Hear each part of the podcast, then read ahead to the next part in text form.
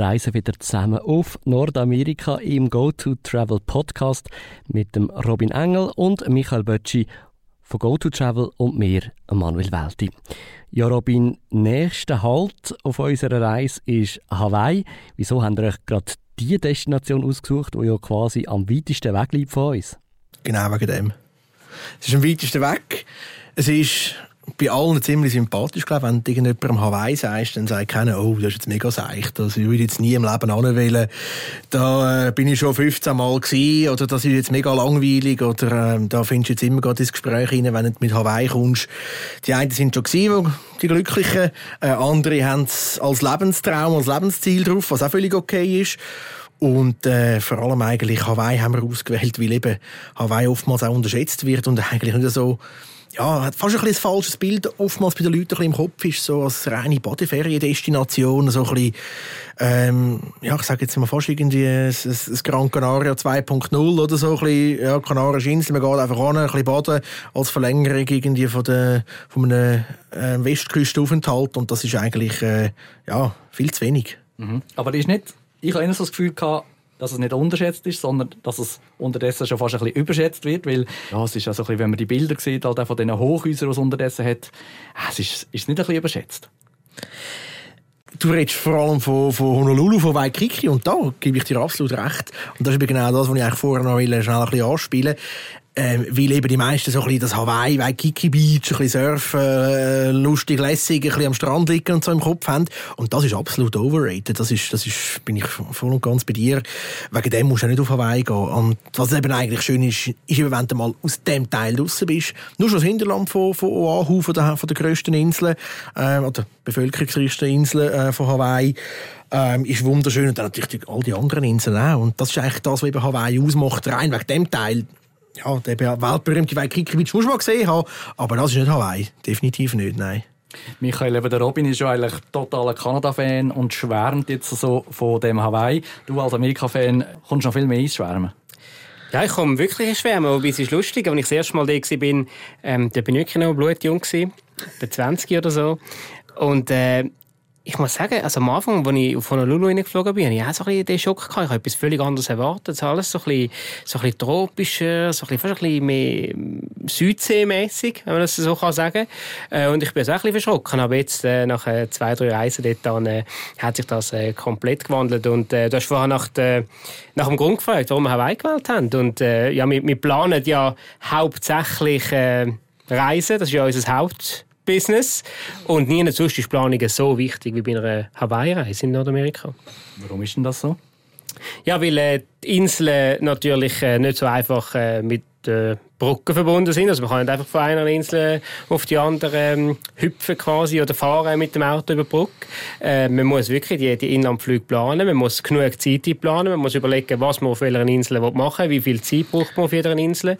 Und äh, das ist unglaublich wichtig, dass man das sehr gut vorbereitet ja, und vor allem, vor allem, dass du eben halt mehrere Inseln planen tust. Das finde ich vor allem das Wichtigste an der ganzen Übung, dass du nicht einfach eben halt nur auf Oahu fliegst, nur auf Honolulu, nur das Waikiki Beach machst, wie das viele Leute machen und denken, ja, wir machen jetzt noch ein bisschen Badeferien und so. Und dann kommen jetzt genau dort hin, haben schon mal einen ersten Kulturschock, oder? Denken, ja, was ist denn das für ein Kabis, oder? Jetzt haben sie mir da wieder einen, einen Mist verkauft. Äh, hat doch eine wunderschöne Badeferien am Schluss noch machen. Jetzt komme ich da in eine Großstadt rein mit Wolkenkratzer und dann bist du wirklich geschockt. Absolut, oder? Und das ist eigentlich genau das, was ich wichtig finde, dass, dass eben nicht nur eine Insel machst, dass du eben vielleicht drei, vier Inseln machst, je nachdem, wie lange du halt Zeit hast, dir auch die Zeit nimmst, äh, um die Sachen anzuschauen. Weil das ist eigentlich das, was cool ist. Und dann das, ja, das braucht Planung, oder? Dass du ein bisschen weisst, wie lange, auf welcher Insel, was Sinn macht, was macht weniger Sinn, was ist vielleicht geeignete Reihenfolge. Vielleicht aber auch sogar der vermeintliche Kulturschock, mit dem Honolulu erst am Schluss hast und nicht schon am Anfang, dass er schon komplett Laden runtergeht und nachher mit, ja, mit geschlossenem Visier eigentlich zwei Wochen Hawaii musst durchdrücken, sondern dass du vielleicht auf einer anderen Insel anfängst und so eigentlich so ein bisschen langsam dich der Zivilisation widmest und am Schluss dann eigentlich in dem Honolulu bist und dann noch schnell kannst du den Höckel machen mit, mit, mit Waikiki Beach und, und Ja, und die Inseln, sind, die Inseln sind so unterschiedlich. Äh, also da muss man sich schon vorher sehr gut Gedanken machen.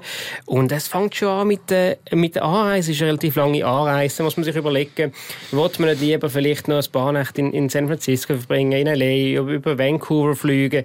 Einfach, dass man nicht so wirklich auf den Felgen ist nachher nach so einer langen Reise. Klar kann man nach Flugverbindung da durchtatschen bis, äh, von Zürich bis nach äh, Honolulu.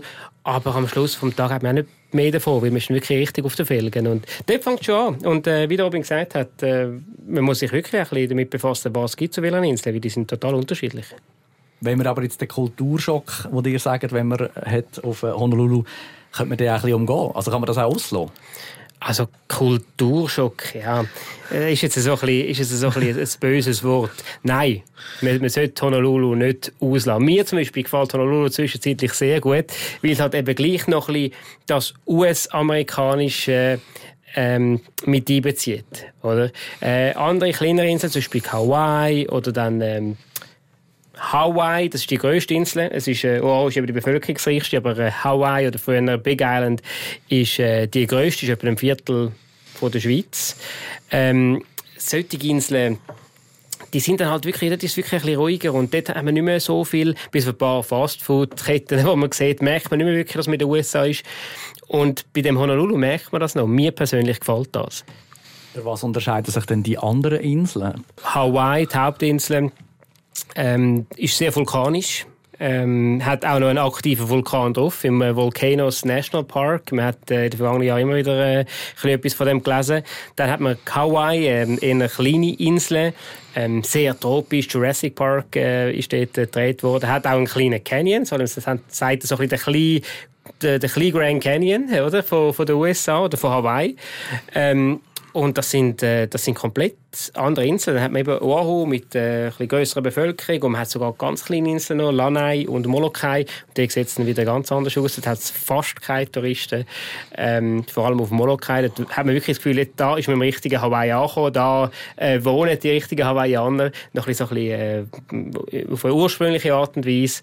Und ähm, das ist schon wichtig, dass man da äh, die Auswahl gut trifft. Mhm. Und das Inselhopping, das haben Sie ja gesagt, das ist eben so ein bisschen wichtig. Wie würde man denn das verbinden? Also würde ich dann auf der einen Insel mehr wandern und noch eine Badeferien machen? Oder eben sagen für die Wanderfreaks, ähm, das sind drei Wanderinseln, aber jede ist ein bisschen anders? Nein, ist sowohl als auch. Also ich würde nicht sagen, dass du auf einer Insel nicht kannst wandern oder auf einer nicht kannst baden. Es gibt Inseln, wo sich dann halt mehr eignet fürs eine oder fürs andere, je nachdem wie exzessiv dass du das halt dann willst machen. Und vor allem eigentlich der wichtigste Faktor, wie viel Zeit das du mitbringst schlussendlich.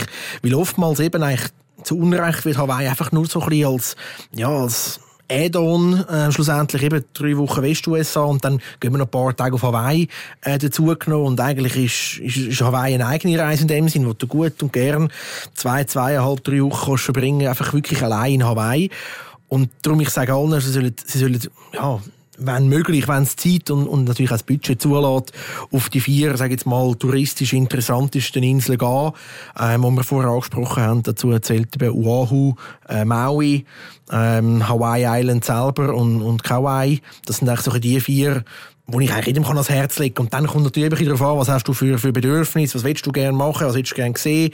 Ähm, dann vielleicht auf der einen Insel fünf Tage, auf der anderen halt noch vier, auf der anderen eine Woche, je nachdem. Ähm, ja, wenn du länger willst baden, vielleicht auf Maui noch ein paar Tage länger, je nachdem, oder, ähm, was dann halt, halt willst. Und das Wichtigste eigentlich abschließend dazu ist, auf jeder Insel ja, so mobil wie möglich zu sein. Also wirklich eigentlich ein Mietauto mieten, wo ich jedem ans Herz legen kann, dass du eben halt auch die Sachen kannst anschauen kannst und nicht in dem Sinne einfach den ganzen Tag im Hotel gefesselt bist, weil, weil das wäre wirklich schade schlussendlich, wenn du schon um die halbe Welt umreist. Man muss ja gut planen, haben Sie gesagt, das braucht ja auch Zeit. Ähm, was ist denn eigentlich so die beste Zeit, die dir würdet empfehlen auf Hawaii zu gehen? Ja, mich jetzt vorher gesagt, Hawaii hat eigentlich das Glück, das ist praktisch eine ganze Jahresdestination. Jetzt Kanada hast du natürlich ein bisschen, außer gehst du Skifahren, ist jetzt eher ein bisschen kritisch. Andere Destinationen, die jetzt vielleicht auch nicht so prädestiniert sind, zum Winter gerade äh, anreisen. Ähm, ja, ich meine, klar, musst du eh schauen, dass schlussendlich, was sind die Möglichkeiten, ähm, welche Hotels sind schon parat, wo kann man überhaupt, äh, ja, wo gibt es welche Auflagen schlussendlich. Aber das ist eigentlich der Vorteil von Hawaii, sage jetzt mal rein, was das angeht, äh, als Destination, weil sie halt das Glück haben, dass sie wirklich fast das ganze Jahr bereisbar sind.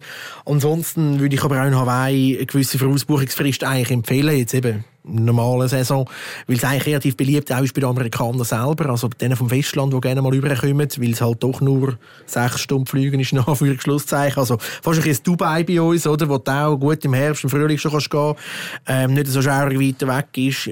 Ähm, wo man halt dann doch ein bisschen muss planen und wenn man irgendwie ein cooles Hotel ähm, buchen dass man das auch bekommt schlussendlich, ja, tut sich eigentlich schon ein bisschen empfehlen, dass man das auch ein bisschen mit Vorlauf planen. Mhm. Haben Ihre Lieblingsinseln? Michael, vielleicht du?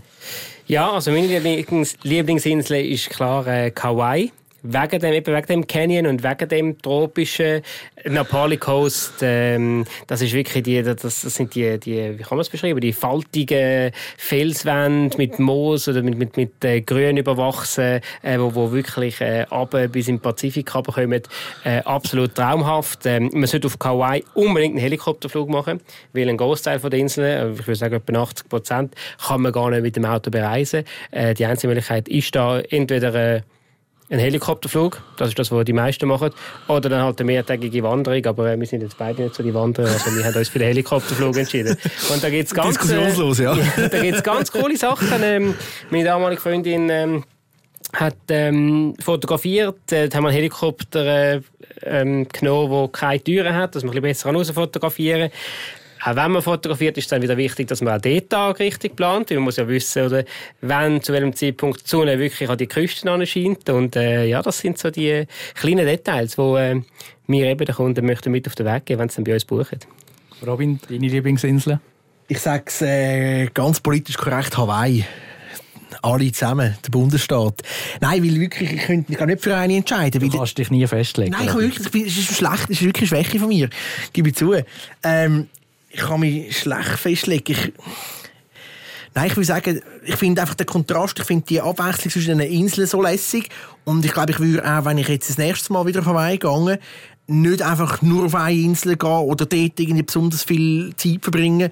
Weil ich finde das alles so, so lässig. Und, und das, ja, gefällt mir besonders auf so, so wahnsinnig gut. Okay, dann kannst du dafür bei der nächsten Frage nicht, nicht rausschnorren. Also, ähm, Helikopterflug haben wir gehört, ja. ist das ein Must. Ähm, was muss man sonst noch gemacht haben auf Hawaii? Etwas vom Verrecktesten, was ich im ganzen Leben mal gemacht habe, wo wirklich beim zweiten Mal noch kalter Rücken drauf gelaufen ist. Ich habe das ein Manta Ray Snorkeling gemacht. Und am Anfang, als ich das erste Mal gemacht habe, habe ich gedacht, ja gut, okay, ein bisschen schnorcheln, ein bisschen paddeln und so. Aber dann habe ich realisiert, dass es eigentlich dass es gar nicht der Tag durch ist, sondern am Abend, wenn es stockdunkel ist. Du gehst, also eben noch nicht so stockdunkel, dann gehst du wirklich vom Hafen aus, das ist auf äh, Hawaii Island, Big Island. Äh, fährst mit so einem Katamaran raus, so ein bisschen Sunset Cruise, fängt alles sehr, sehr gemütlich an. So ein bisschen ein paar Cocktails, Mai Tai dort, Bierchen da. Ähm, und nachher ist es dann langsam dunkel kommst deine Schwimmwesten über, äh, wie man früher vom Schulunterricht, vom Schwimmunterricht noch kennt, dein äh, äh, rote und blaue Brettchen und deine Spaghetti-Nudeln, die kannst du drauflegen und äh, vorher einen Skiwerfer dran und dann äh, ja, ist langsam dunkel, dann gehst du ins Wasser rein, nur schon das mal im Dunkeln vom Boot ins Wasser kumpen, unten einfach alles schwarz, ist schon so ein bisschen okay, ja gut, machst mal. Äh, und dann liegst du dort mit dem Skiwerfer, leuchtest ab und eigentlich der Trick der ganzen Übung ist, dass eben eigentlich mit dem Skiwerfer den Plankton ein bisschen anlocken tust, Plankton ein bisschen die Wasseroberfläche kommt und dann die Manta, die, die Mantarochen, eigentlich kommen, ja, die Nahrung, die ernährt sich von Plankton. Ja, und dann kommen die, am Anfang siehst du es ganz weit unten, ja, keine Ahnung, 20 Meter am Boden unten, äh, ein bisschen rumschwimmen, ihre Kreise drehen und dann plötzlich schießt die rauf an die Wasseroberfläche, kommen da wirklich zwei, drei Zentimeter in einer Nase vorbei geschwommen einen Durchmesser von drei Metern oder so. Also es ist wirklich dann fast ein bisschen angsteinflößend. Und jedes Mal, wenn wieder einer auf die Schüsse kommt, denkst du, hey, komm einfach nicht zu näher zu mir, aber er, ja, er kommt garantiert näher. Und ja, das ist wirklich etwas vom, vom, vom, vom Verrücktesten, was ich dort gemacht habe. Selbst Taucher finden es spektakulär. Also äh, nicht wirklich das Tauchen, sondern wirklich das, das Schnorcheln. Mhm. Und auch dort wieder. Es ist so wichtig, dass man auch dort den richtigen Anbieter wählt. Weil es gibt kleinere Boote und es gibt größere Boote. Bei den größeren ist man das 20. bei den kleineren ist man das 6. Das muss man ein bisschen wissen. Das kann man auch vor Ort buchen, durchaus. Aber man muss sich ein bisschen Gedanken machen über das.